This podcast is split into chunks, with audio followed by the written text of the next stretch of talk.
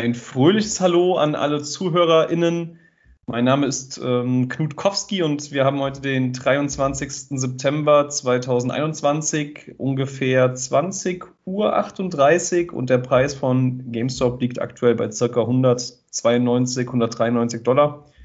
Und äh, seit dem letzten Podcasten ist der Aktienpreis von GME damit um ein paar Dollar gesunken. Ich glaube, wir hatten letztes Mal 199 Dollar ungefähr. Und wir treten heute wieder in der altbekannten Zweierkonstellation an, nämlich die züngelnde Schlange alias Rocket Apes und meine Wenigkeit. Und äh, irgendwie dachte ich die letzten Tage immer, dass ja gar nichts passiert sei rund um GME und GameStop ähm, und ich daher gar nicht so genau weiß, über was wir heute so quatschen sollen. Und als wir uns dann heute ein wenig darüber unterhalten haben und ich ähm, für, die, äh, für den Podcast ein paar Sachen zusammengeschrieben habe, da ist mir doch aufgefallen, dass es doch wieder ein paar Sachen gibt, über die es sich zu reden lohnt und äh, die wir thematisieren können und sollten. Wobei ich direkt vorneweg da nochmal festhalten möchte, dass ich das Gefühl habe, immer tiefer in dieses Kaninchenloch zu steigen und die Materie doch recht komplex wird und ja, ähm, ja vielleicht auch zu komplex für mich und ähm, das äh, auch so eine Sache ist, die ich äh, durchaus generell in der Community, also äh, auch bei Superstonk und so sehe. Mm, und ähm, ja, mit äh, diesen Eingangsworten möchte ich nochmal herzlich die Schlange begrüßen und äh, er kann gerne so ein bisschen die letzte Handelswoche und die Performance seines Vorhersagemodells einschätzen. Ja, hallo zusammen von mir. Ähm,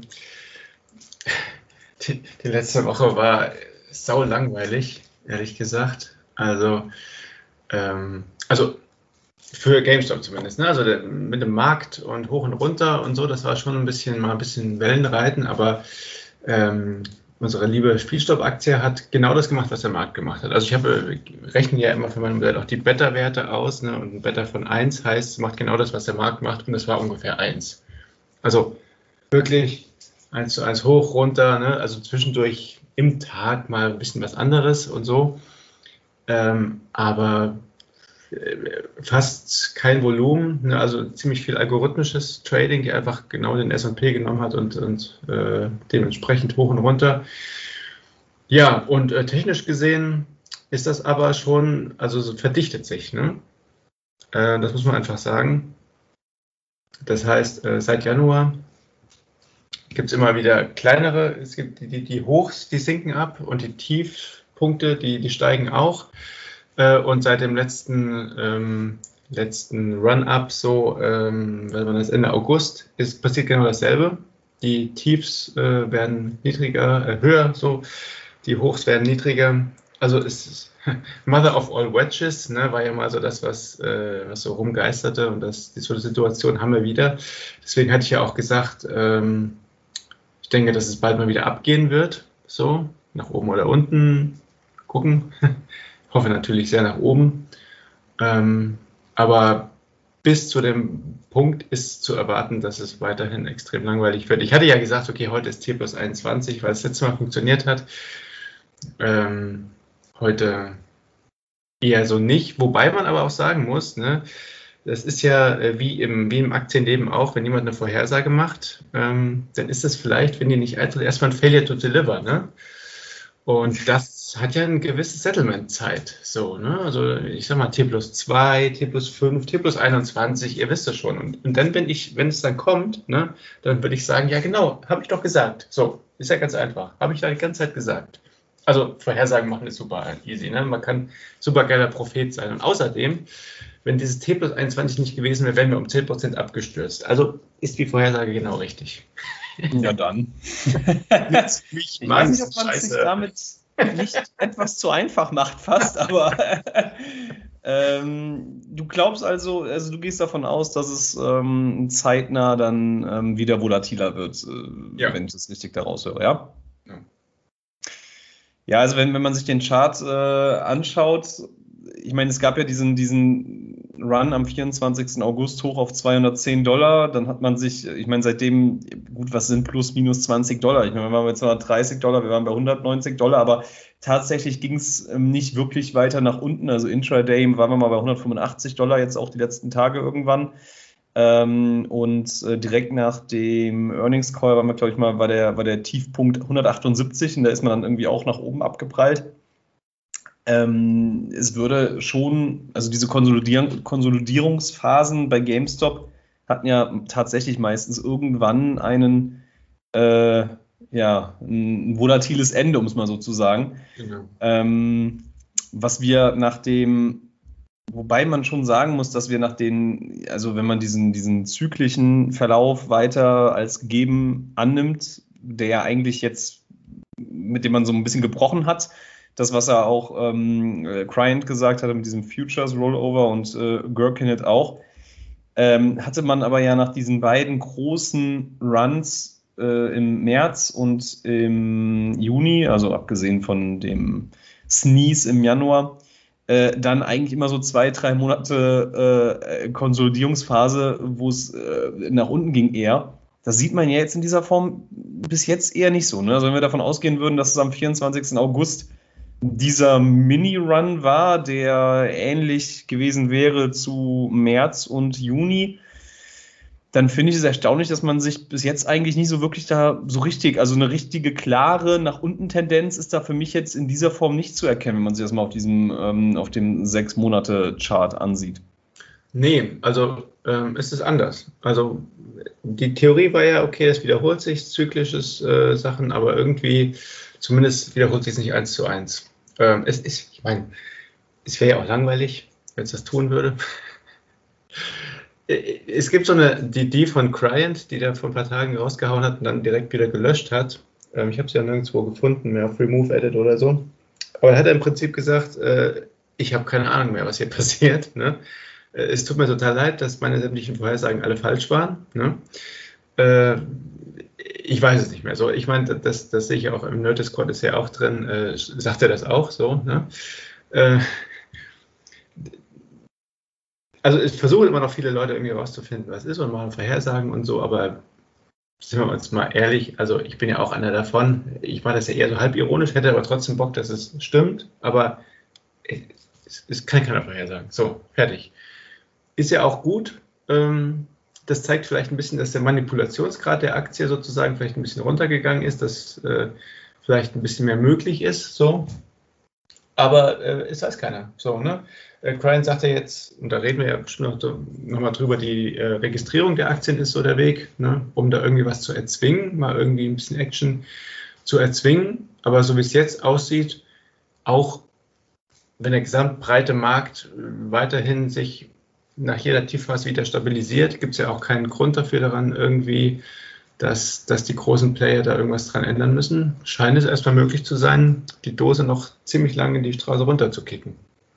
Naja, das Wichtigste ist meines Erachtens weiterhin, dass GameStop irgendwann aus eigenen ähm, Gründen, also intrinsische Unternehmensstrukturen, äh, äh, also aus, aus, aus in, intrinsischen Gründen, muss man sozusagen, auch äh, steigen würde. Also dass, dass die irgendwas raushauen, was äh, ähm, das, was ja immer so angedeutet wird, ähm, einen gewissen revolutionären äh, Charakter hat in der, in der Branche. Ähm, dass sie, dass sie das irgendwann ja, also den, den gut Worten, Taten folgen lassen, kann man in dem Kontext nicht so sagen, weil es gibt keine wirkliche Ankündigung, sondern immer nur so Andeutungen. Ähm, aber das, das wäre ja letztlich, äh, denke ich, äh, weiterhin das, was äh, Kaufvolumen oder, oder Volumen generell äh, Kaufdruck erzeugen würde, wenn ähm, ja, das, wenn, wenn, wenn sich, wenn, wenn die Firma hier äh, was machen würde. Und das ist eigentlich das, worauf ich weiterhin am meisten hoffe und spekuliere. Das sehe ich aber tatsächlich jetzt auch nicht so zeitnah. Ähm, ich denke, das ist äh, eher realistisch, dass das ins äh, vierte Quartal wahrscheinlich oder ins erste Quartal 2022 dann reingehen würde. Wir dürfen da ja nicht ähm, ignorieren, dass äh, Ryan Cohen und äh, die Gefolgsmänner ja jetzt auch noch nicht so lange da am Werkeln sind, um da irgendwie eine große Transformation in welchem Ausmaß auch immer ähm, vorzustellen. Und da was ähm, Sattelfestes zu haben. Was ich aber jetzt auch interessant fand, hast du es mitbekommen, dass ähm, Overstock wurde er verklagt von, ich glaube, denjenigen Hedgefonds, die irgendwie äh, die geschortet hatten. Ähm, Overstock ist ja das Unternehmen, was im letzten Jahr eine äh, Kryptodividende rausgehauen hat und äh, dadurch dann im Laufe von drei Monaten der Aktienpreis von 10 Dollar auf 100 Dollar gestiegen ist oder so. Äh, hast du es mitbekommen mit dem, äh, mit dem äh, Dings hier, mit der, mit der Gerichtsverhandlung? Genau, ja, ja, dass es positiv für Overstock dann entschieden wurde, ne? Ich finde, das hat ja auch gar keinen Sinn, äh, das hat ja gar keinen Sinn ergeben. also, äh, wir müssen vielleicht mal kurz zusammenfassen. Also, es ging bei, die, bei, dieser, bei dieser Klage ging es darum, dass ähm, die Hedgefonds, die ähm, Overstock geschortet hatten, Overstock verklagt hatten, weil diese Kryptodividende wohl Marktmanipulation gewesen sei. Und das ist ja. Im Gegensatz zu allem anderen, was die gemacht haben, genau. ich finde das völlig absurd, weil ähm, ich, ich verstehe nicht ganz, äh, das ist doch gar nicht, eine Dividende kann ja alles sein, theoretisch. Ich glaube, Blind verschickt als Dividende ja auch riesige Schokopakete, ne?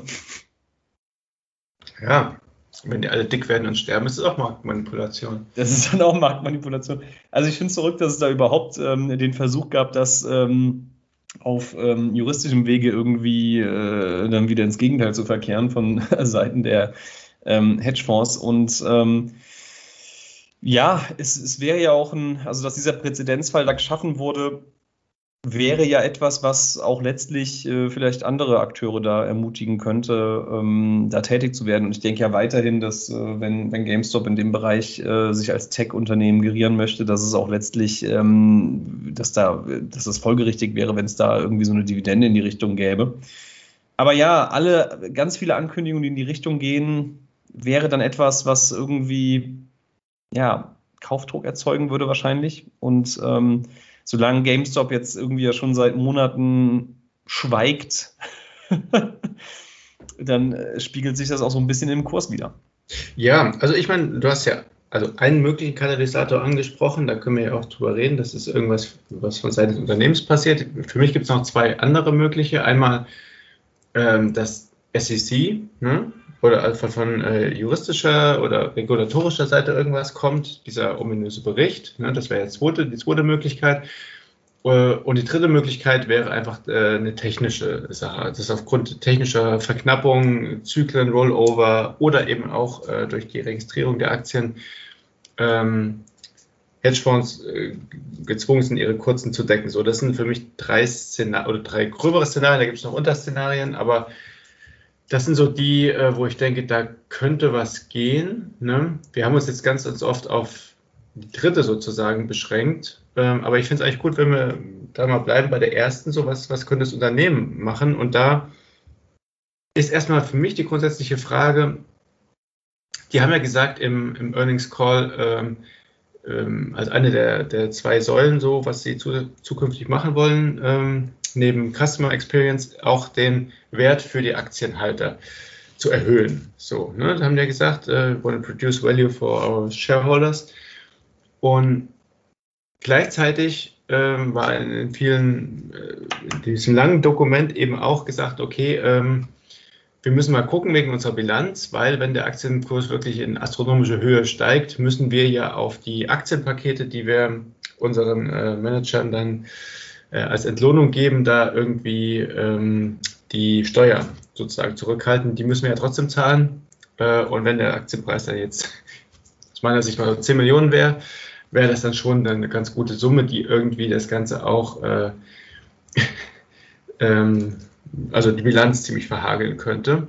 Von daher ist meine Frage an dich so, meinst du, GameStop, Ryan Cohen und so hat überhaupt ein Interesse an einem großen Short Squeeze? Oder wollen die einfach nur ihre Transformation machen? Das Problem irgendwie möglichst äh, klein halten, äh, loyale Aktienhalter haben, die vielleicht dann noch kaufen. Und vielleicht ist es ihnen ganz recht, jetzt mal ketzerisch gesagt, dass dieses ganze Prozedere so ewig lange dauert und sich nicht entscheidet. Was meinst du?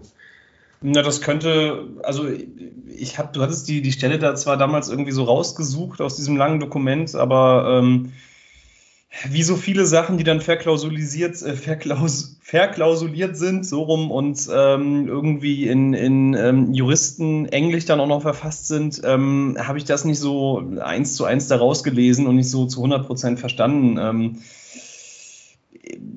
Um, also ich, ich wüsste jetzt auch nicht genau, was die Firma für ein Interesse daran haben könnte, dass ein Aktienpreis so wirklich in diese, also in diese absurden Höhen schießen würde. Ähm, außer dass dann die Aktionärschaft, äh, die ja hier dann, also wenn das alles so stimmt, dass der Float so und so häufig gehalten wird, ähm, von Privatanlegern auch da natürlich dann eine Masse an Privatanlegern wäre, die so unglaublich reich und loyal wären, dass sie ähm, vermutlich ähm, auch, äh, ja, dass der Reichtum auch äh, über kurz oder lang auch äh, irgendwie in das Unternehmen wieder zurückfließen würde.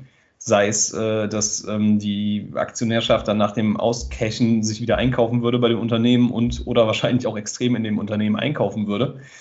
Ähm, aber ich meine, wenn jetzt Ryan Cohn und Co. nicht davon ausgehen, dass es diese Konstellation gibt, dass der Aktienpreis in diese Höhen schießen kann, ähm, dann wäre ja das Ausschütten einer ähm, zum Beispiel NFT-Dividende oder ähnliches ähm, auch bei, der, bei dem momentanen Short Interest, was irgendwie immer so zwischen 12 und 15 Prozent liegt, das ist ja auch trotzdem sehr hoch.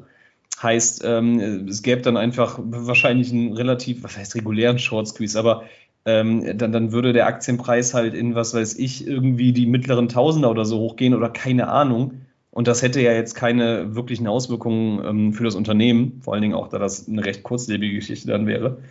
Ähm, und da wüsste ich jetzt nicht genau, was dagegen spreche, oder wie siehst du das? Ähm, naja, also dafür spreche ich natürlich, dass sie selbst alle Aktionäre auch ihres eigenen Unternehmens sind. Das ist natürlich schon Interesse dafür. Aber du hast äh, natürlich recht. Letzten Endes ist der Aktienkurs des Unternehmens für das Wohl oder Wehe des Unternehmens fast irrelevant, es sei denn, um die Kreditwürdigkeit irgendwie zu beweisen, meiner Meinung nach. Ähm, insofern, ja. Äh, diese Passage, ne, das Steuerliche, da habe ich noch überhaupt nicht drüber nachgedacht. Ist auch die Frage, wann die, die, das versteuern müssen und zu welchem Kurstag. Ne? Ähm,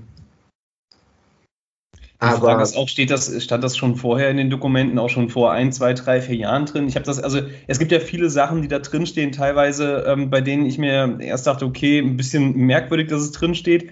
Ähm, aber dann dachte ich mir, okay, das ist eigentlich völlig, also das sind einfach nur irgendwelche Passagen, um sich da abzusichern. Auch irgendwie, da stand drin, dass ähm, äh, Informationen, die ähm, auf äh, News-Seiten, auf äh, in Social Media oder Newsboards oder so ähm, nicht stimmen müssen oder irgend so eine mhm. also irgend so eine irgend so eine Passage war da drin may or may not be äh, was weiß ich also ich meine ja ich, ich habe diesen ganzen Passagen hinten raus irgendwie auch das was weiß ich 500.000 verschiedene Konstellationen eintreten können, dass der Aktienpreis sinkt, was ja da irgendwie alles äh, festgehalten wurde.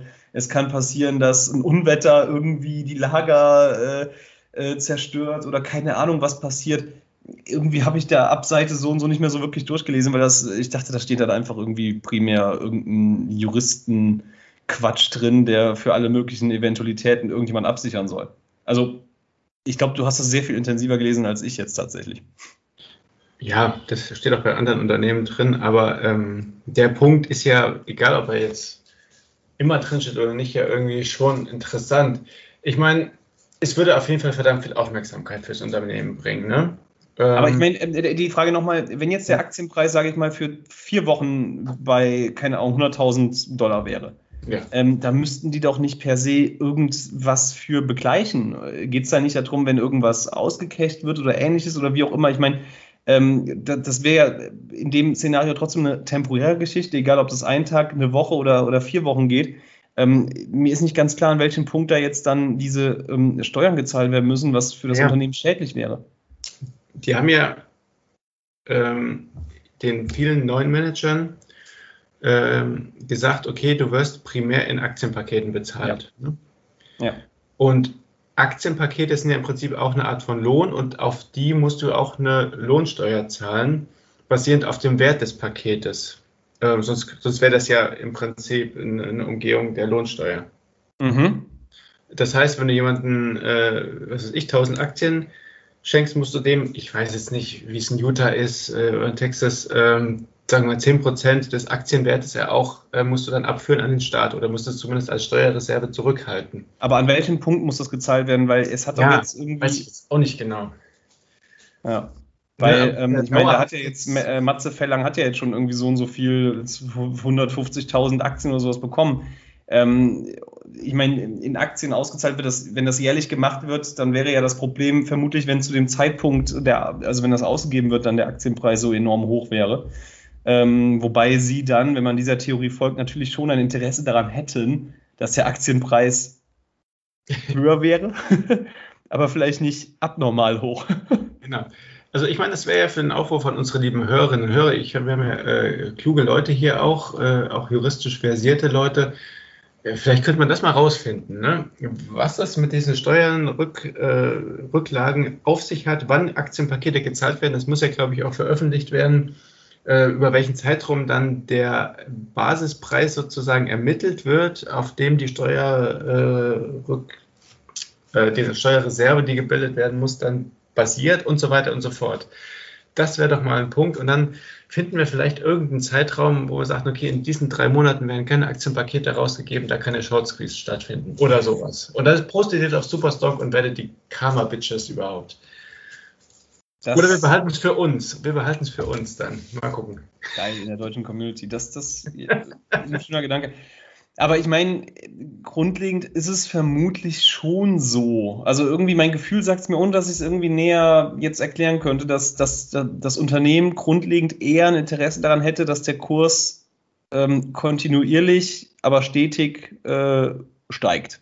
Aber nicht in einem Maße, dass er jetzt, äh, also dass er nicht abrupt extrem explodiert, sondern dass es eher so ein organisches Wachstum ist. Ich kann gar nicht genau sagen, warum und äh, das klingt erstmal wahrscheinlich auch relativ banal. Aber ähm, so wie bei Tesla das ablief. Ne? Also ich meine, das ist ja jetzt mhm. dann auch eine Sache, die sich über mittlerweile ja auch schon sechs, sieben Jahre oder so hingezogen hat.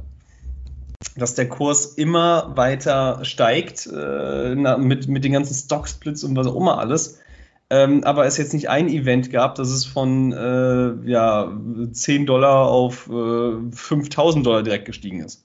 Kannst ja, du folgen? Und wenn ja, warum, warum habe ich das Gefühl? ich habe ich hab das Gefühl auch. Ähm, vielleicht eben auch, weil die Presse, die bei so einem richtig krassen Short Squeeze entstehen würde, äh, eher so, wie man es ja schon gesehen hat, in Richtung Zocker und die die Reddit-Leute, die machen wieder hier, zocken wieder rum und was weiß ich. Ne? Ich meine, das kennen wir ja alle. Und ich weiß nicht, ob das immer eine positive Presse so für das Unternehmen ist, ob sie das wollen, ob das die Umsätze ankurbelt oder nicht. Wenn aber jetzt irgendwie kontinuierlich äh, Umsatz gesteigert würde, vielleicht auch mal Gewinn gemacht würde, ohne dass irgendwie groß was passiert, also im Hintergrund natürlich passiert, aber groß mit dem Aktienpreis was passiert, ähm, wäre das vielleicht tatsächlich nachhaltigeres Wachstum. So und gleichzeitig äh, wäre eben auch so, wenn man das jetzt geschickt macht äh, und, und kryptische Tweets absetzt, wäre vielleicht die Gefolgschaft der, der Affen immer noch äh, dabei und würde fleißig äh, sozusagen den Hype befeuern, äh, Produkte kaufen und den Umsatz so ankurbeln. An, äh, ne? Ich meine, das ist jetzt ein bisschen negativ irgendwie formuliert, aber vielleicht, äh, weiß ich nicht, ist da was dran? Ich finde das gar nicht negativ, weil ähm, ich denke auch weiterhin, dass man hier nicht, also ich, ich würde den wenigsten Aktionären oder auch jemand, der da irgendwie neu reinkommt, ähm, empfehlen, jetzt nur auf dieses äh, Short Squeeze Play zu gucken, sondern für mich ist es weiterhin das Wichtigste, dass das Unternehmen sich positiv entwickelt. Und ähm, bei mir ist es weiterhin so, dass diese, dass diese Short Squeeze Sachen ähm, halt so, so, so ein Bonus sind, so die Kirsche auf dem Sahnehäubchen. Aber, aber eigentlich geht es mir um, äh, mir geht um Ryan Cohn, mir geht es um das Unternehmen, mir geht es um die, um, um, um das Führungspersonal und ich bin wirklich extrem gespannt, äh, was sie aus dem Unternehmen machen. Und ähm, das wäre sowieso mein Rat allen äh, Beteiligten, allen ZuhörerInnen, allen, wem auch immer, der da irgendwie an GameStop Interesse hat, dass man eher darauf schauen sollte. Und ähm, was natürlich jetzt, um den Zirkelschluss wieder hinzukriegen, ein bisschen ernüchternd ist, weil da kam natürlich jetzt die letzten Monate nicht viel. Ähm, aber das, das war ja bei Chewy ähnlich und ähm, das Unternehmen hat sich auch sehr gut entwickelt ähm, in der Zeit, als Ryan Cohn da war. Also ich bin da, ich bin da äh, extrem gespannt, was da auf uns zukommt und was da hintersteckt, hinter dieser visionären Idee, die sie irgendwie, da hatte ja jetzt auch wieder Larry Cheng, der ja im Board ist, mhm. ähm, wirklich ein, das ist erst fünf Stunden her und hat es gelesen, hat mir so der also das, sowas wird ja nicht einfach so abgesetzt. Ne? Also in seinem, in seiner, in seinem ähm, Thread äh, auf Twitter hat er irgendwie, um es äh, zusammenzufassen, in fünf Tweets so geschrieben von wegen, okay, ähm, der Erfolg eines Investments ähm, hängt nicht damit zusammen, was eine Firma zu dem Zeitpunkt des Investments ist, sondern was eine, eine, eine Firma in Zukunft sein möchte. Ja. Und äh, das großartige ähm, Investments äh, eben nicht äh, aus dem momentanen Stand des Unternehmens geboren werden, sondern was für Visionen dahinter stecken, wo man sich in Zukunft hinentwickeln möchte. Und das hat er dann in vier weiteren Tweets ähm, noch weiter ausgeführt und dass es Unternehmen gibt, die in der Transformation sind, obwohl das vielleicht von der äh, von der von den Medien und von der äh, ja, von, von, den, von dem gemeinen Volk nicht so gesehen wird, es aber so ist und äh, ähm, es nur darum geht, wo sich ein Unternehmen in Zukunft hin entwickelt und was es in Zukunft machen möchte. Und das sind Sachen, also ich kann mir nicht, beim besten Willen nicht vorstellen, dass GameStop ähm, in, ähm, in zwei, drei Jahren äh, das gleiche Unternehmen ist, ähm, was wir noch so in unserem Kopf haben von früher, so ein, so ein äh, marodes Brick-and-Mortar-Unternehmen, was man eigentlich belächelt hat, sondern ich glaube, dass sie wirklich etwas richtig Geiles äh, auf die Beine stellen im Hintergrund und ähm, wirklich etwas, also das, ich wäre nicht mehr in GameStop investiert, wenn ich nicht daran glauben würde. Weil ähm, die reine ähm, Short Squeeze-Idee ist mir, äh, steht für mich auf zu wackeligen Beinen. Da bin ich ganz ehrlich. Weil ähm, sobald es da keine, es gibt ja, alles ist eher nebulös. Äh, es ist sicher, dass, dass die Aktie manipuliert ist. Es gibt aber keine offiziellen Zahlen. Das ist immer so dieser, da beißt sich so die, äh, die Katze in den Schwanz, äh, was auch bei vielen Verschwörungstheorien oder so dann immer so der Fall ist. Ne? Man, man sucht dann immer und guckt, ja, natürlich, ähm, natürlich sind die Zahlen nicht äh, öffentlich, weil wenn sie öffentlich wären, dann, dann, dann wäre es ja alles äh, ganz anders. Äh, und ähm, also nur dieses Play wäre mir persönlich, äh, dann wäre ich nicht mehr drin. Deswegen wäre ich zum Beispiel auch in AMC nicht mehr drin. Weil das ist für mich ein Unternehmen, was keine wirkliche Zukunft hat, in meinen Augen. Ähm, das sehe ich bei GameStop ganz anders. Und ähm, bei GameStop kann ich mir sehr gut vorstellen, dass es schon dann so ein bisschen auch die Hoffnung, die da natürlich dahinter steckt, dass es äh, so einen Verlauf nimmt wie zum Beispiel Tesla oder Amazon oder sowas. Und ähm, mhm. den, dem Personal traue ich das zu. Ja, äh, sehe ich ganz, ganz ähnlich. Ähm, aber die Sache ist halt, wenn es jetzt auf den Aktienpreis ähm, also simulieren würde ne, und sagen, in drei Jahren könnte man sagen, die Transformation gut verläuft. Ne, wenn, du, wenn du die, die Hoffnung, die Ryan Cohen äh, gestellt werden, erfüllst, dann ist ja dann das Ziel, dass du so ein langsames Wachstum so des Aktienpreises dann ähm, oder äh, von Umsatz und, und Gewinn hoffentlich dann äh, stellen würde. Und bei derselben ähnlichen Bewertung des Aktienmarktes als Ganzes würde das dann eben bedeuten, dass der Aktienpreis entsprechend sich linear entwickelt, sage ich mal. Oder? Ja, das ist auch, ich bin auch, nochmal, also ich bin da auch, ähm, ich, ich habe da auch eine andere Erwartungshaltung als, äh, also ich meine, wir, wir, oder ich, wir machen das ja auch alles äh, wegen der Unterhaltung, wegen Memes und was auch immer. Ist ja gar keine Frage. Ich finde das ja auch mal geil, wenn an einem Tag GameStop aus Gründen, aus, aus, aus Nichtgründen, also weil nichts passiert ist, plötzlich wieder 30 Prozent nach oben schießt oder so. Dann finde ich das erstens faszinierend, zweitens natürlich auch geil. Ich meine, es ist natürlich auch Geld, was sich dann vermehrt. Ähm, aber ich habe jetzt auch kein Problem damit, wenn GameStop in zwei bis drei Jahren also ohne einen Stocksplit, den es vielleicht irgendwann geben würde, was weiß ich, einen Aktienwert von 500 bis 2000 Dollar oder sowas hätte, einfach jetzt mal in den Raum reingeworfen. Ähm, ich meine, dann bin ich zwar nicht steinreich, aber ich habe trotzdem, äh, dann hätte ich einen sehr guten, also Buchgewinn zumindest gemacht. Äh, verkauft hätte ich dann wahrscheinlich trotzdem nicht, aber ähm, ja, also ich, ich habe auch damit kein Problem. Ähm, und das ist ja die Sache, die GameStop für mich so extrem spannend macht. Oder deswegen ist es auch für mich, deswegen denke ich auch nicht daran, wie jetzt andere im, ähm, äh, die auch dann im, im, Sammelfaden ab und zu schreiben, so vom wegen, jetzt habe ich irgendwie mit Spyputs Geld gemacht, kann ich wieder in GameStop stecken oder so. Wenn ich, wenn ich Geld frei habe, stecke ich es in GameStop. also da gibt, für mich gibt es gar nicht, für, für mich gibt es gar keine andere Möglichkeit. Wenn ich da mit meiner Freundin äh, oder so auch drüber spreche, dann sagt sie auch mal, ja, aber ähm, Knut, wäre es nicht eigentlich sinnvoll, Weil ich habe dann jetzt auch nach dem Earnings oder vor dem Earnings Call schon gesagt, na gut, sind wir mal ehrlich, das wird natürlich wieder runtergehen. Dann meinen sie, aber wäre das dann nicht sinnvoll, irgendwie, wäre es dann nicht sinnvoll zu verkaufen und später wieder zu kaufen? Dann denke ich mir einfach nur, das, das geht nicht. ich glaube an das Unternehmen, ich verkaufe jetzt nicht. Und das ist, äh, wir haben da ja schon drüber gesprochen, das ist äh, langfristig eigentlich das, was man als, als, als jemand, der in Aktien investiert, ja gerade genau so nicht machen sollte. Weiß ich nicht, weiß ich nicht. Also es gibt ja x Studien, die sagen, dass die, dass die besten Accounts sind, deren äh, Inhaber ihr Passwort vergessen haben oder gestorben sind. Das sind die, die am besten performt haben, langfristig. Weißt du? Ja, Aber klar. nicht verkauft haben. Das äh, ist ganz lustig. Ja, und ähm, ich, ich, also ich, ich sehe da irgendwie, ich weiß nicht. Also ich denke, das Unternehmen, oder das ist meine Hoffnung, wird sich ähm, unter der Führung richtig gut entwickeln und ähm, äh, ich meine, Aktien entwickeln gehen nicht immer steil nach oben oder steil nach unten. Es gibt immer Korrekturphasen.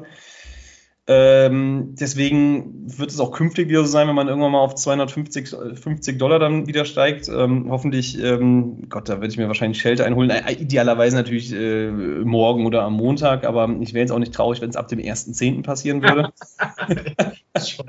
Damit ich mal die Bierwette gewonnen habe. Aber ähm, ja, dann, dann steigt es auf 250 Dollar, dann geht es auf 220 runter und dann vielleicht nochmal auf 190, dann das nächste Mal geht es auf 280 Dollar hoch und so. Ne? Und das ist dann immer so, ähm, der Trend, die Trendlinie ist da bei GameStop ja die letzten Monate relativ deutlich nach oben. Das ist auch das, was du eben sagtest, dass ähm, die Tiefs immer höher werden. Gut, momentan werden dann auch die, die Hochs irgendwie tiefer, weil sich das so ein bisschen ähm, ja, der, weil sich das so ein bisschen an, also engt, äh, einengt momentan und dann irgendwann wieder ausbrechen könnte. Aber ähm, trotzdem ist die Trendlinie schon seit Monaten ja wirklich ja, positiv. Und wir, GameStop entwickelt sich weiterhin ähm, der, der Aktienpreis sehr positiv, auch wenn wir jetzt wieder ein bisschen nach unten gekommen sind.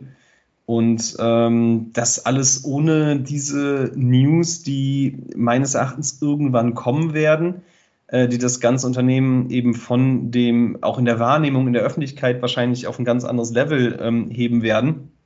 Und wir sind noch immer bei einem, bei, einem, bei einem Unternehmenswert von 15 Milliarden oder 14 Milliarden Dollar oder so, was weiterhin in der aufgeblähten Welt der US-Amerikaner nicht so sonderlich viel ist. Also ist jetzt natürlich auch nicht gar nichts, aber es ist jetzt auch wirklich nicht extrem viel. Und ähm, ich bin echt gespannt, was da, was da kommen wird. Also die Aktionärschaft, die ist so fanatisch dahinter, hält den Aktienpreis auf, auf Höhen, die vor so und so vielen Monaten noch undenkbar gewesen wären. Ähm, und das macht das Ganze eben, wie soll ich sagen, es könnte dann irgendwann einfach weiter steil nach oben gehen. Ja, jetzt will ich aber ein bisschen mal Wasser in, in den Wein äh, hier schütten in diesem Szenario, wo du sagst, okay, das ist ein Lang Langzeitinvestment, ne, äh, da, da, werden selbst, wenn es gut läuft, Werte geschaffen, Umsatz, äh, vielleicht auch irgendwann mal Gewinn, hängt ja dann die Bewertung sehr stark vom, wie du gesagt hast, sehr blasenartigen amerikanischen Aktienmarkt ab. Ne? Also wir haben die höchste Bewertung, also Price per Earnings zum Beispiel im S&P, der ist, äh, unfassbar groß. Ne? Äh, eine Blase, Buffett Indicator und so weiter und so fort. Ne? Also wenn man sagt, die Flut hebt alle Boote, dann wäre eben auch dann in dem Fall aber die Möglichkeit, dass wenn das Ganze sich mal ein bisschen umkehrt, wir, wir jetzt der Zeichen am Horizont sehen, Evergrande, Inflation, äh, Reverse Repo und so weiter und so fort, dass die Möglichkeit durchaus besteht, dass da eine starke Korrektur kommt, dann wäre in deinem Szenario ja eben klar, das würde auch GameStop treffen. Ne? Wenn der Aktienmarkt tatsächlich mal um 30 Prozent abrauscht, würde dann bei einem positiven Wetter, wie wir es zurzeit haben, GameStop auch um 30, 40, 50 Prozent abrauschen. So. Das, die Gefahr müsste man in diesem Szenario dann allerdings sehen. Ne?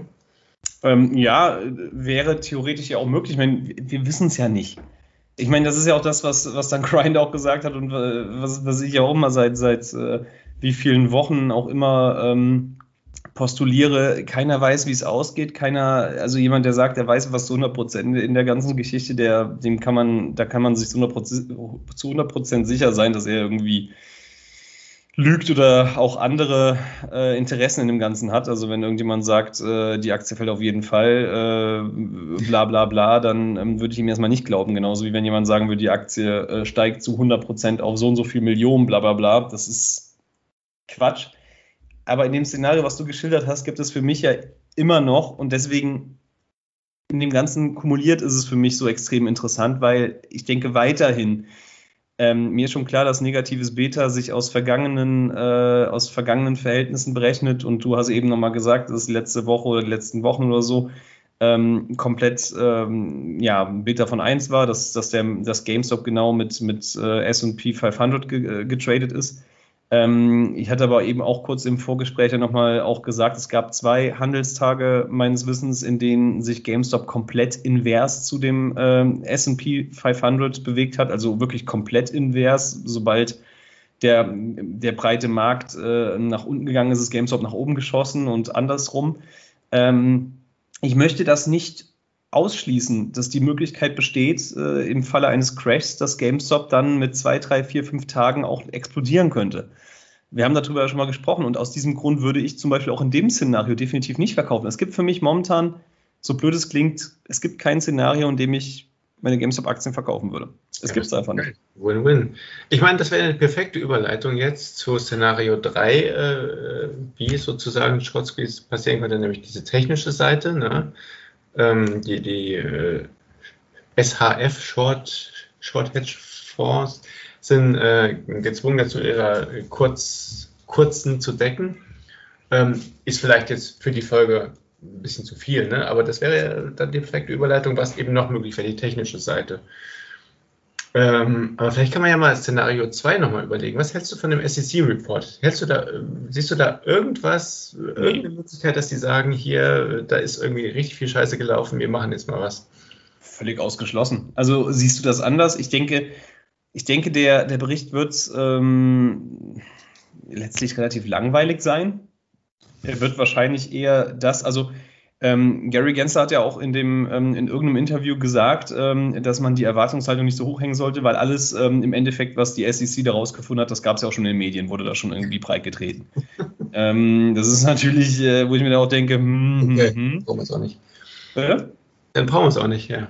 ja. Dann brauchen wir, ja, also ich, ähm, ich, ich, ich, also klare Anomalien, die auch diese äh, äh, Deep in the Money Calls, was auch immer, die zeitgleich zu dem Crash quasi, also Crash zu dem Sneeze und dem nachfolgenden Crash irgendwie äh, gekauft wurden, die Option. Da, da, da, ja, natürlich wurde das in den Medien zumindest schon mal, also auf Superstock und Co. auch oder Wall Street Bets mal irgendwie diskutiert, aber das wurde ja nicht, also das ist nicht das, was er mit Medien wahrscheinlich meint. Und ähm, da will er, also das, das, ich hätte mir schon erhofft, dass das irgendwie auch thematisiert wird oder so, aber es klingt jetzt äh, nicht so danach, was er da äh, in, dem, in dem Interview gesagt hat. Ähm, denn ähm, diese Merit Putz Geschichte klingt für mich jetzt erstmal nicht so, als sollte es so laufen, wie es gelaufen ist. Und auch die Flash Crash Geschichte am ähm, 10. oder 12. März, was auch immer, kommt immer durcheinander das ist ja kein normales Marktverhalten oder wird es damit abgetan, dass äh, ja gut, wenn da irgendwie jemand für so und so viel Millionen Putz kauft und dann eben die Market Maker Delta hedgen und dann ihre Aktien verkaufen oder bla, was auch immer, keine Ahnung, was im Hintergrund lief. Kein Problem, Marktmanipulation ist das nicht. Also, ich weiß nicht, wie siehst du das? Ja, ich meine, er hat gesagt, er will mal ein Payment for Order Flow, ne, das ist äh, ja, so ein langfristiges Ding eher, ähm, dass eben äh, sozusagen die Marktmacht von, von Market Makers wie Citadel beschnitten wird, indem sie eben so ihre kleinen Gewinne nicht mehr einfahren können, indem sie eben nicht mehr genau wissen, was, was äh, Retail so an, an Order äh, platziert. Aber das hilft jetzt für den konkreten Fall natürlich nicht äh, direkt. Ich würde da eher an der zweiten Stelle vielleicht ein bisschen Hoffnung sehen. Es gibt ja eine, äh, ein Gerichtsverfahren gegen Robinhood. Ähm, und äh, das Schöne am amerikanischen Recht ist ja, soviel ich weiß, dass, äh, dass derjenige, der angeklagt wird, dann eben ganz, ganz viele Dokumente offenlegen muss. So, das ist ja oftmals mehr wert als die Strafe, die letzten Endes dabei rauskommt. Das war jetzt bei Apple gegen Epic so, dass ganz, ganz viel über die Geschäftsmodelle von Apple jetzt rausgekommen sind. Ähm, Apple trotzdem das Gerichtsverfahren mehr oder weniger gewonnen hat, aber trotzdem jetzt allen klar ist, okay, wer kriegt wie viel Rabatte auf, im Apple Store und so weiter und so fort. Also das ist das Interessante. Und da kommen jetzt tatsächlich auch die ersten interessanten Sachen raus, also konkrete Chatverläufe zum Beispiel, die an diesem Abend vom 27.01. da geschehen sind, mit Flat persönlich von Robinhood und über Citadel und so. Also das Mensch, war das kein Fake? Ich habe da auch was gesehen auf Supersong. Hast du denn Fake oder so? Nee, ich habe das in verschiedenen Quellen jetzt gesehen und habe tatsächlich auch äh, ein PDF gesehen, was zumindest ziemlich valid aussah. Also ob das das, das jetzt ist, ne? aber das ist zumindest ähm, eine Hoffnung, die ich setze, dass da interessante Details nochmal zum Vorschein kommen die irgendwie vielleicht auch dann ähm, medial mal aufgegriffen werden und gesagt wird, okay, ähm, vielleicht war, war es jetzt doch nicht alles nur so ein bisschen Retail, die ein bisschen gezockt haben so, ne? und irgendwie dann verkauft haben, sondern tatsächlich, dass da wirklich ordentlich was dahinter steht. Ähm, ein Teil des Berichtes war eben auch, äh, dass eben da technisch gezeigt wurde, dass Citadel eben nicht neutral war und auch nicht in dem Crash, der Anfang Februar folgte, technisch alle Shorts gecovert haben kann. So, also das sind schon ein paar äh, interessante Details, die vielleicht jetzt da mal rauskommen, von denen ich mir vielleicht ein bisschen was erhoffe. Also von der SEC erhoffe ich mir jetzt auch nicht so den großen Wurf. Die könnten, die könnten es, äh, werden es aber wahrscheinlich nicht tun. Genau da ist dieselbe wieder Frage wieder wie eben bei GameStop. Was für ein Interesse hätte die SEC daran an einem mega riesen Mutter of all Kurzquetsches? Ich glaube kein ja, großen. Nee, daran werden die natürlich, da müssen wir uns ja, also das, ich glaube, darüber muss man nicht wirklich, ähm, also ich glaube nicht wirklich, das ist nicht zu diskutieren, denn äh, so eine Aktion wäre natürlich komplett marktdestabilisierend. Ähm, äh, also auf allen Ebenen. Da kann man zwar jetzt davon äh, fabulieren, dass irgendwie äh, da die Sicherungseinlagen in die, die und die Billiardenhöhe gehen, aber äh, das würde selbstredend zig Hedgefonds, zig, was auch immer alles in den Ruin treiben, die natürlich dann äh, deren Assets auch an anderen Stellen aufgelöst werden müssen, was dazu führt, dass zwangsläufig, also wenn es so passiert, Tsunami-artig wäre, dass alles andere komplett in den Boden gehen würde. Was sollte denn die SEC, was sollte überhaupt irgendeine andere Person außer die Aktionäre von GameStop daran für ein Interesse haben? Keiner. Genau. Das kann man ja so zusammenfassen. Ja, ja, das kann man so zusammenfassen. Das bedeutet jetzt nicht äh, grundlegend, dass es nicht irgendwie äh, passieren könnte, nur sollte man sich schon vergegenwärtigen, dass äh, wahrscheinlich, wenn es irgendwie, was weiß ich, 10 Millionen GameStop-Investoren oder 20 Millionen auf der Welt gibt, dass ungefähr 8 Milliarden oder 9 Milliarden Menschen eher gegenteilige Interessen haben. Ja. Ja, so ist es leider. Ich meine, das ist die, die nackte Wahrheit. Gary Gensler ist ja eher beschrieben worden als investorfreundlich, aber auch er ähm, wird er jetzt weder die Macht haben, noch äh, das grundlegende Interesse, da einmal so ein Exempel zu statuieren. Aber ich meine, man muss jetzt auch mal noch mal einen Schritt zurückgehen und ähm, also diese Zahlen, die da immer durch den, durch den Raum geworfen werden, ähm, auch wenn sie vielleicht mathematisch möglich wären, bedeutet das nicht, dass man nicht ähm, auch ähm, ein, ein in Anführungszeichen Short Squeeze in einer Höhe haben könnte, ähm, bei der trotzdem jeder der Beteiligten irgendwie sehr viel vermögender, ich meine, gut, reich, es sind immer Begriffe, die durch den Raum geworfen werden. Ähm, wann ist man reich? Äh, keine Ahnung, aber zumindest äh, das, das, das äh, klingt jetzt so, als, als ähm, würde man davon sprechen, dass äh, man hier nicht mit einem riesigen Gewinn rausgehen könnte. Das ist gar nicht das, was ich meine. Aber ich meine, die Zahlen, die da immer durch die Gegend geworfen werden, halb Meme, halb ernst gemeint mit 30 Millionen Dollar oder sowas, das ist halt Quatsch. Also, ich meine, äh, anders kann man es ja nicht sagen. Und ähm, trotzdem könnte der Aktienpreis äh, im Rahmen eines Short Squeezes so hoch steigen, dass wir hier äh, alle äh, danach, äh, nach meinem Verständnis, reich wären.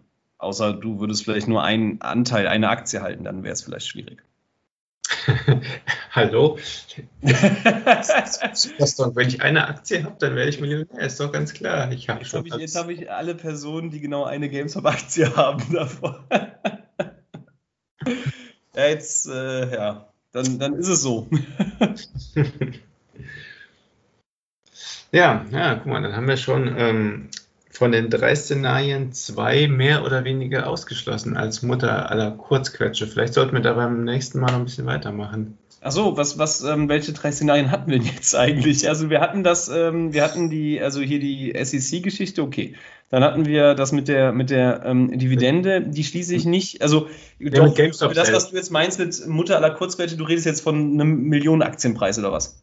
Ja, genau. Ja, gut.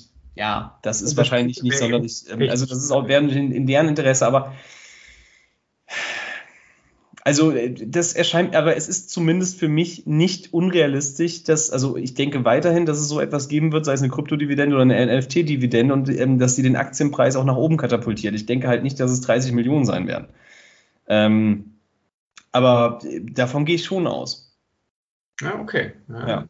Aber ja, klar, wenn, aber wenn wir jetzt von, von so absurd hohen Aktienpreisen äh, sprechen, dann wird äh, meines Erachtens nix, gar nichts dazu führen, weil, wie gesagt, jeder andere, äh, jede andere Person, die irgendwie was mit Finanzen auf der Welt zu tun hat, und das ist ja bei den meisten Menschen auf der Welt so, dass sie irgendwas mit Finanzen zu tun haben, heißt äh, auf einer Bank Geld oder keine Ahnung. Ähm, äh, keiner hat daran Interesse, dass das passieren wird, außer eben diejenigen, die GameStop halten. Ähm, was ein gewisses Ungleichgewicht äh, der Interessenlage hier ähm, zum Vorschein bringt. Nochmal, das bedeutet nicht, dass es nicht, dass es nicht grundlegend, dass das nicht passieren könnte, aber es macht das Ganze doch sehr unwahrscheinlich in meinen Augen. Naja, Ähm. jetzt, muss, jetzt muss mal der alte Linke in mir raus, der alte Soziallinke. Ist nicht das der, der derzeitige Stand der Weltwirtschaft? Ein paar wenige haben ganz, ganz viel Geld und ganz, ganz viele gegen, handeln gegen ganz, die Interessen von ganz, ganz vielen anderen. Ja, So. klar. ja, natürlich. Ähm, das ist ja, das ist ja auch der, das ist ja der Status quo, aber ähm, die Macht liegt nicht bei denjenigen, die Nee. quasi nichts haben und kein Kapital angehäuft haben im Augenblick. Ähm, und da würde ich jetzt wahrscheinlich die meisten äh, GameStop-Aktionäre ähm, da, darunter zählen, ähm, sondern ja bei ganz anderen Personen, ähm, die das dann schon etwas alles, äh, also in, in Entscheidungsträgerfunktion oder über äh, was weiß ich, Lobbyismus äh, oder andere ähm, Entscheidungen, äh, Entscheidungsträger beeinflussen können. Also ich meine, die Macht liegt ja jetzt nicht unbedingt ähm, äh, dahingehend bei uns, was interessant jetzt wäre, um den Bogen zu spannen zu dieser Computershare-Geschichte. Das stimmt. Ja. Aber ich weiß nicht, ja, wir haben jetzt schon hier ein paar 50 Minuten, ob das nicht vielleicht ein Thema fürs nächste Mal ist. Ja, das ist, ähm, ja, ja, wahrscheinlich schon, weil es äh, ein, ein größeres Thema ist. Ähm, ja, vielleicht, vielleicht äh, würden wir das eher auf, ähm, eine, auf einen nächsten Podcasten verschieben. Gebe ich dir grundlegend recht, aber der Gedanke dahinter ist ja schon interessant, jetzt auch von Grind, dass man ähm, über die Sache das doch selbst in der Hand hätte. Ähm, aber vielleicht sollten wir die Szenarien dann doch beim nächsten Mal so ein bisschen durchspielen, was das, ähm, ja, was das bedeuten könnte und in welche Richtung sich das entwickeln könnte. Ähm, ich hatte hier noch so viele andere Themen. Ich, worüber haben wir jetzt eigentlich die ganze Zeit gesprochen schon wieder, diese Ja, 15 Aber Minuten? nicht Ich das, verstehe was das wir nicht. vorhatten wieder, ne? Bitte? Nicht das, was wir eigentlich vorhatten. Nee, gar nicht. Ich habe ja wieder einfach nur gelabert über. Ich, das ist. Äh, Warum redet und redet und, und äh, ich weiß gerade gar nicht, worüber ich überhaupt gesprochen habe. so, eine, so eine frühzeitige äh, Demenz so ein bisschen. Außer dass ich, glaube ich, ungefähr zehnmal gesagt habe, dass ich nicht an 30 Millionen Dollar pro Aktie äh, glaube. Ähm, vielleicht sollten wir das auch ausprobieren. Ich glaube, die meisten meinen das auch gar nicht ernst. Deswegen ist es irgendwie Quatsch, darüber zu reden. Nee, bei Spielstopp nicht, bei, bei Superstorm weiß ich nicht, aber bei Spielstopp jetzt nicht unbedingt. Ich finde ich finde die ganzen Sprüche einfach nur geil, ne? Also die, die ganzen Reimsprüche, die jetzt drin sind, da muss ich euch echt mal loben. Da sind so viele geile kreative Köpfe da bei euch. Ey. Oder, oder viele Drogen, aber beides wäre okay. Ja, die sind, die gefallen mir auch sehr gut. Ähm, das mu- muss ich, muss ich, muss ich dazu sagen. Ähm, aber ja, ich, ich denke mir immer, okay, stoßen wir jetzt hier Leuten damit irgendwie so vor den Kopf, wenn wir da sagen, okay, hm, ja, ich glaube doch nicht so ganz, dass ich mit meinen 265 ähm, Aktien, Moment, ich rechne mal schnell aus, wie viel, äh, aber ich meine dann Leute, die oder Personen, die äh, diese Theorie vertreten, die sagen dann, ja, Knut Ohle, aber oder Knuterich oder äh, Knutkowski, äh, du verkaufst ja dann wahrscheinlich auch gar nicht in der Spitze und das ist ja der Peak nur und da verkauft ja eigentlich so gut wie gar keiner. Aber wenn ich meine 275 Aktien bei 30 Millionen pro Aktie verkaufen würde, hätte ich ja dann 8 Milliarden, 8 Milliarden, 8 Milliarden Ja, Dollar. Das erscheint mir nicht realistisch. Ja. 20 Millionen. 20 Millionen. Das erscheint mir einfach nicht, das erscheint mir einfach nicht realistisch. Und ähm, wir sind ja äh, beide, ähm, das ist, wenn wir, wenn wir, wenn wir Außenstehenden erzählen würden, dass wir beide pessimistisch sind und dann diese ganze Geschichte rund um GameStop ihnen so erzählen würden, wie wir glauben, dass äh, es ausgeht, dann würden die herzlich lachen und ähm, selbst uns für äh, sehr große Idioten halten, schätze ich. Ich schätze auch. Ähm, deswegen mache ich es auch nicht. Ist auch besser so wahrscheinlich. Wahrscheinlich, ja. Ich, ich habe den Ruf von einem äh, nüchternen analytischen Denker. Ne? Und, naja, Hm. Ja, du hast ja ein paar Mal gesagt, das, was wir hier machen, ist eigentlich äh, hyperrational. Deswegen, das, da denke ich jetzt immer wieder dran, wenn ich, auch wieder war, ja.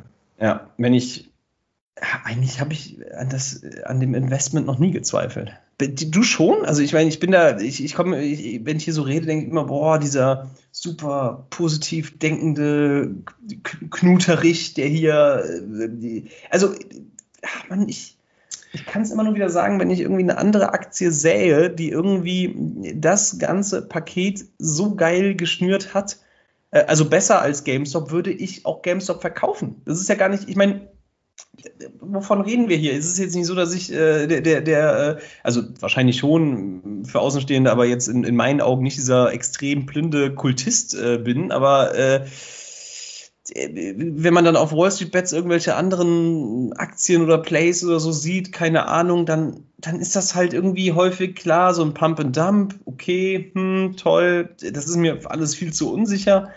Ähm, auf, auf Mauerstraßen wetten, das, was dann da irgendwie, ich, ich habe davon ja gar keine Ahnung, wenn da irgendwie vor XY, äh, Monaten Haier oder keine Ahnung oder lang und schwarz äh, promoted wurde, da habe ich ja gar keinen Einblick. Ich meine, äh, ich habe immer das Gefühl, zumindest bei GameStop habe ich so ein bisschen, dadurch, dass ich früher, äh, auch jetzt noch, ziemlich viel Game zocke und dann irgendwie mir vorstellen könnte, was in dem Bereich denn überhaupt gehen könnte und wo man sich hinentwickeln könnte, dann denke ich mir immer, okay, da hast du vielleicht so, sowieso ein bisschen eine Ahnung in dem Bereich, aber über, über Market Maker in Deutschland oder über irgendwelche, keine Ahnung, chinesischen Kühlschrankbauer habe ich halt keine Ahnung.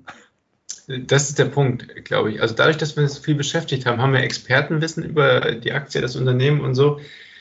Ähm, und die, die jetzt noch dabei sind, die, die haben dann auch die Überzeugung davon, also die Ahnung und die Überzeugung. Ich bin von der Natur her ein absoluter Zweifler. Ich, hinterfrage alles, merkst du ja. Ähm, aber trotzdem bin ich äh, definitiv noch davon überzeugt, dass es eine gute Sache ist. Ne? Ähm, und das will schon was heißen. Also, ne, ich ähm, hinterfrage, meine äh, Frau ist manchmal genervt davon, aber äh, ist, immer optimieren. Äh, Steht sie immer- gerade bei dir im Zimmer und kannst du nicht das sagen, was du Ich sagen nicht möchtest? reden. Ich kann nicht reden. Ähm, hilf mir, hilf mir. Aber nee, also die Tatsache, dass ich immer noch dabei bin, zeigt mir persönlich irgendwie, okay, da ist was, da ist für mich immer noch was dran. So, ne? Und zwar einiges. Ähm, nur in welcher Form bin ich mir äh, auch nicht sicher. Ne? Ist es entweder ein geiles äh, Investment von einer Firma, die eine gute Zukunft und ordentlich Cash auf der Hand hat und eine ordentliche Fanba Fanbasis, oder ist es hier irgendwas Explodierendes? Beides Mhm. ne? Ja, gut, das wird die Zeit halt auch zeigen, ne? Das wird die Zeit zeigen, anders kann man es nicht sagen. Ähm, das ist, äh, deswegen habe ich ja mittlerweile irgendwie da auch so diese, diese, ähm, ja, so eine, so eine, so eine Engelsruhe. Ähm, und ich, ich check ja auch gar nicht mehr den, also äh, jetzt äh, in dem Maße, dass ich da irgendwie wirklich minütlich irgendwie den, den Chart verfolge. Das ist ja auch, das ist gar nicht mehr so, äh, so der Fall. Das äh, soll jetzt nicht so klingen, als wäre ich von der, von der Aktie gelangweilt. Äh, Das ist ähm, gut, momentan passiert halt auch nicht so wirklich viel, wie wir schon festgestellt haben, seit ungefähr, ich meine, das ist ja schon wieder ein Monat her, als äh, die Aktie da um 30% nach oben gestiegen ist. Ne? Ein Monat. Das kam ja jetzt auch nicht so extrem lang vor. Aber ähm, ja, ich meine, es ist ja jetzt nicht so, dass der, dass der Aktienpreis momentan so extrem volatil wäre.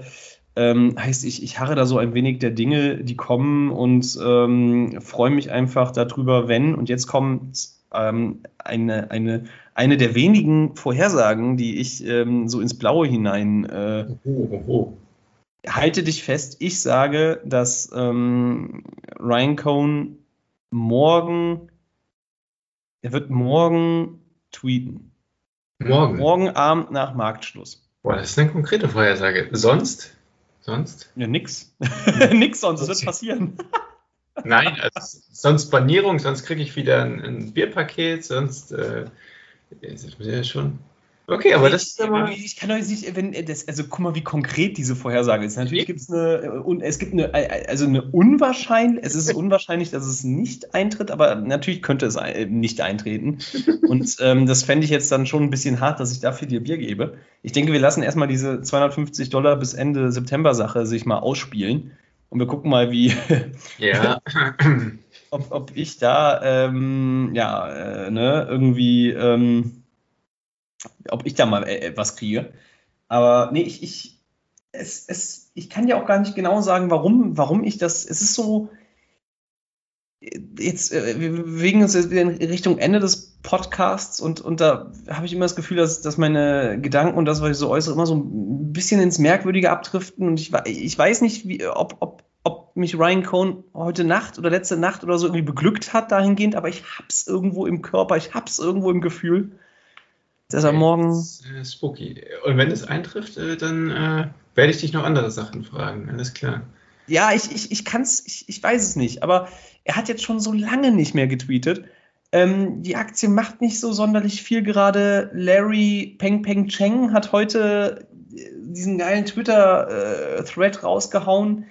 Ähm, und, und Ryan Cohn hat erfahrungsgemäß relativ häufig freitags nach Marktschluss ähm, gezwitschert ich spüre es, irgendwo spüre ich es, dass, dass er, dass, dass da, dass das, ja, er vielleicht morgen, also äh, nach Marktschluss äh, unserer Zeit, äh, 22 Uhr, irgendwann bis äh, 5 Uhr morgens auf der Toilette sitzt und ähm, so richtig einen raushaut ähm, bei, bei, bei, bei, Twitter. Bei Twitter jetzt. Bei Twitter, ja klar. Ja.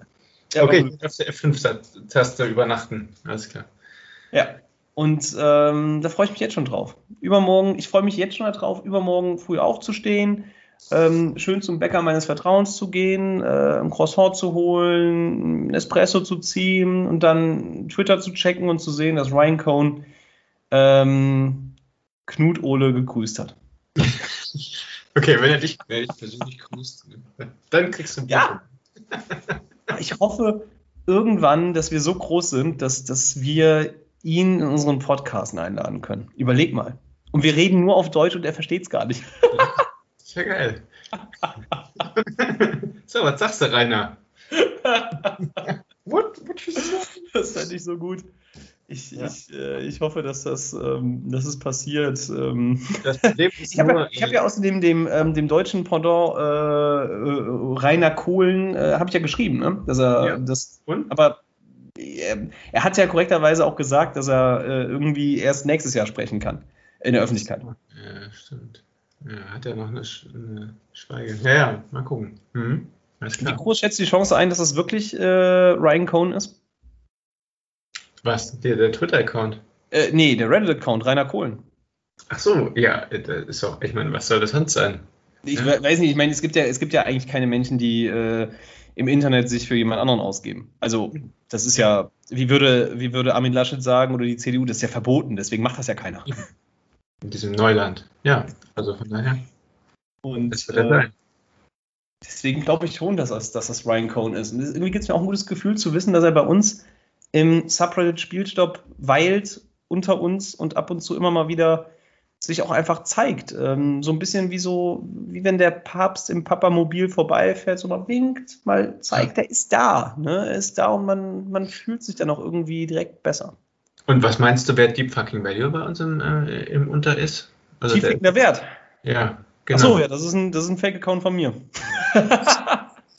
ja, aber äh, gab es den, äh, den User? Gibt's ja? Den gibt's, glaube ich. Ich glaube, den gibt es tatsächlich. Und ich glaube, dass wahrscheinlich ist auch tatsächlich, ja gut, ich meine, das, das wird jetzt meine vorhergehende Theorie so ein bisschen negieren, aber wahrscheinlich ist tiefficken der Wert. Also ich glaube, Rainer Kohlen ist auch tieffickender Wert und der ist auch, Moment, Trommelwirbel, X Johannes 93. genau. Ich bin mir relativ sicher, dass er das ist. Ja, stimmt. Glaubst du auch? Ja, genau. An den habe ich nämlich gerade auch gedacht. Ja. Ja? Grüße, Grüße an dich raus. Ne? Komm gerne mal in den Podcasten. Ne, der hat ja schon abgesagt. Ja, komm trotzdem. Ah, okay. ja, komm doch einfach. Ich glaube, der ist das. Ähm, warum glaubst du das? Äh, einfach die pure, äh, das pure Niveau und Intelligenz seiner Beiträge. Deswegen glaubst du, dass es, äh, dass, Ja. er, dass er es ist. Ich, äh, ja, irgendwie die Sprache auch. Ähm, ich glaube, der verbringt auch viel zu viel Zeit äh, auf äh, Spielstopp, so, so wie wir auch. Ähm, und deswegen, deswegen traue ich es ihm zu. Ich traue es ihm zu, dass vielleicht auch einfach, vielleicht sind, wenn man das weiterspinnt, vielleicht, ich meine, es gibt ja 14.000 User angeblich auf Spielstopp. Die Vielleicht meisten ist davon irgendwie ein Drittel X Johannes 93. Wahrscheinlich. Und postet immer wieder unter irgendwelchen anderen Namen kryptische Dinge. Und irgendwann werden wir es, werden wir es rausfinden. Er hat es uns die ganze Zeit gesagt.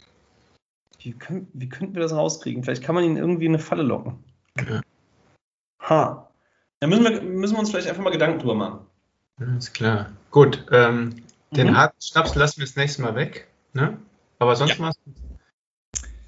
Ähm, nee, ich, ich, wahrscheinlich sind wir, wahrscheinlich sind wir durch für heute irgendwie oder, oder ich meine, wir hatten noch, gut, es gibt noch wirklich viele Sachen, die wir die ich aufgeschrieben hatte. Zum Beispiel das ähm, Overnight äh, hier Repo, äh, ARP, Repo, Repurchasing, wie auch immer, was es nochmal genau heißt auf, Ja. auf Englisch, es heißt Overnight Reverse Repurchase Program, so rum. Ähm, ist ja durch die Decke gegangen, wollte ich eigentlich auch nochmal thematisieren, aber gut, kamen wir nicht zu. Was war hier noch? Ähm, dann hatten wir noch äh, die 500 neuen Mitarbeiter im Customer Service, äh, die eingestellt werden sollen. Mega bullig, muss man sagen, aber irgendwie haben wir auch nicht drüber gesprochen. Dann haben wir die Futures Rollover Theorie auch nicht so wirklich behandelt. Ich frage mich Ja. immer, was haben wir, was haben wir zwischen Minute 10 und Minute 50 des Podcasts gemacht? Also Liebe Hörer, wenn ihr das hört, sagt, sagt uns mal. Ich hab's nicht, ich war nicht da, ich kann mich nicht erinnern. Wir haben gar nicht über Evergrande gesprochen, China, Auswirkungen auf globalen Markt. Ich wollte noch Quervergleiche zu dem Black Tuesday 1929 ziehen. Also, Was für ein geiler Podcast das hätte werden können. ja, hätte, hätte geil werden können. Jetzt tut muss, mir leid. Es tut und, jetzt, und jetzt muss ich mir jetzt schon über, jetzt muss ich mir schon überlegen, ähm, wie der Titel von dem Kram lauten soll, weil ich vielleicht irgendwie Folge 8 äh, U-Rocket Apes und 50 Minuten Leere.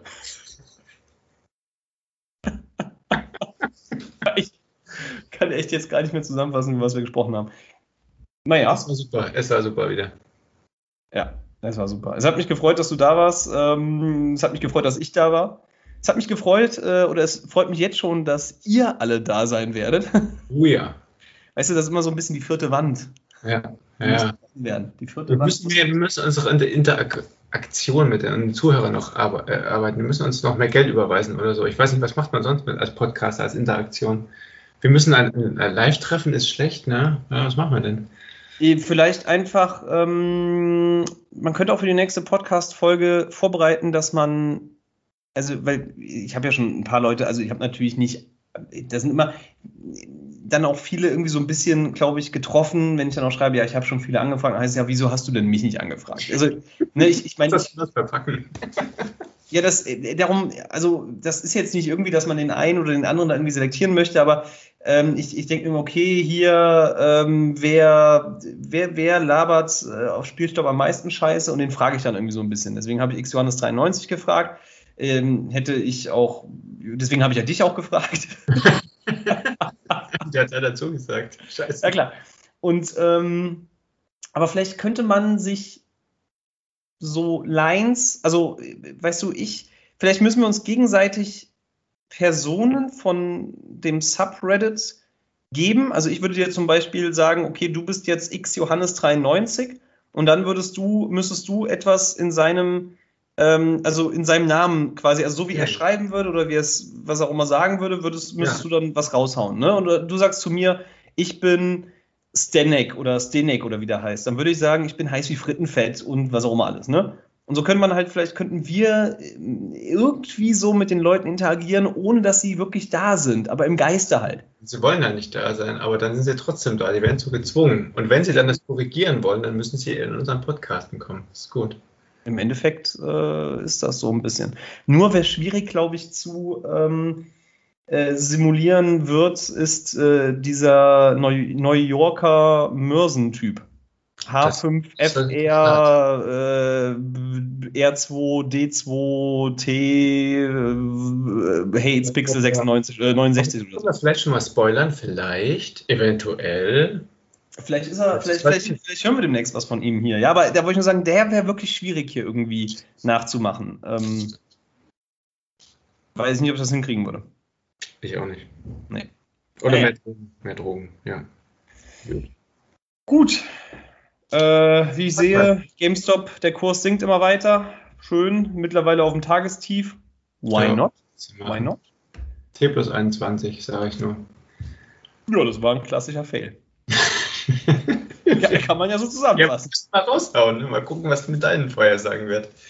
Ja, da bin ich jetzt schon ein bisschen nervös. Na gut, ich würde sagen, äh, wir beenden die Folge an der Stelle. Ähm, ja, vielen Dank fürs Zuhören. Bis zum nächsten Mal. Äh, und äh, äh, ja, Schlange, dein Schlusswort. Tschüss. Sehr schön. Bis dann. Ciao. Ciao.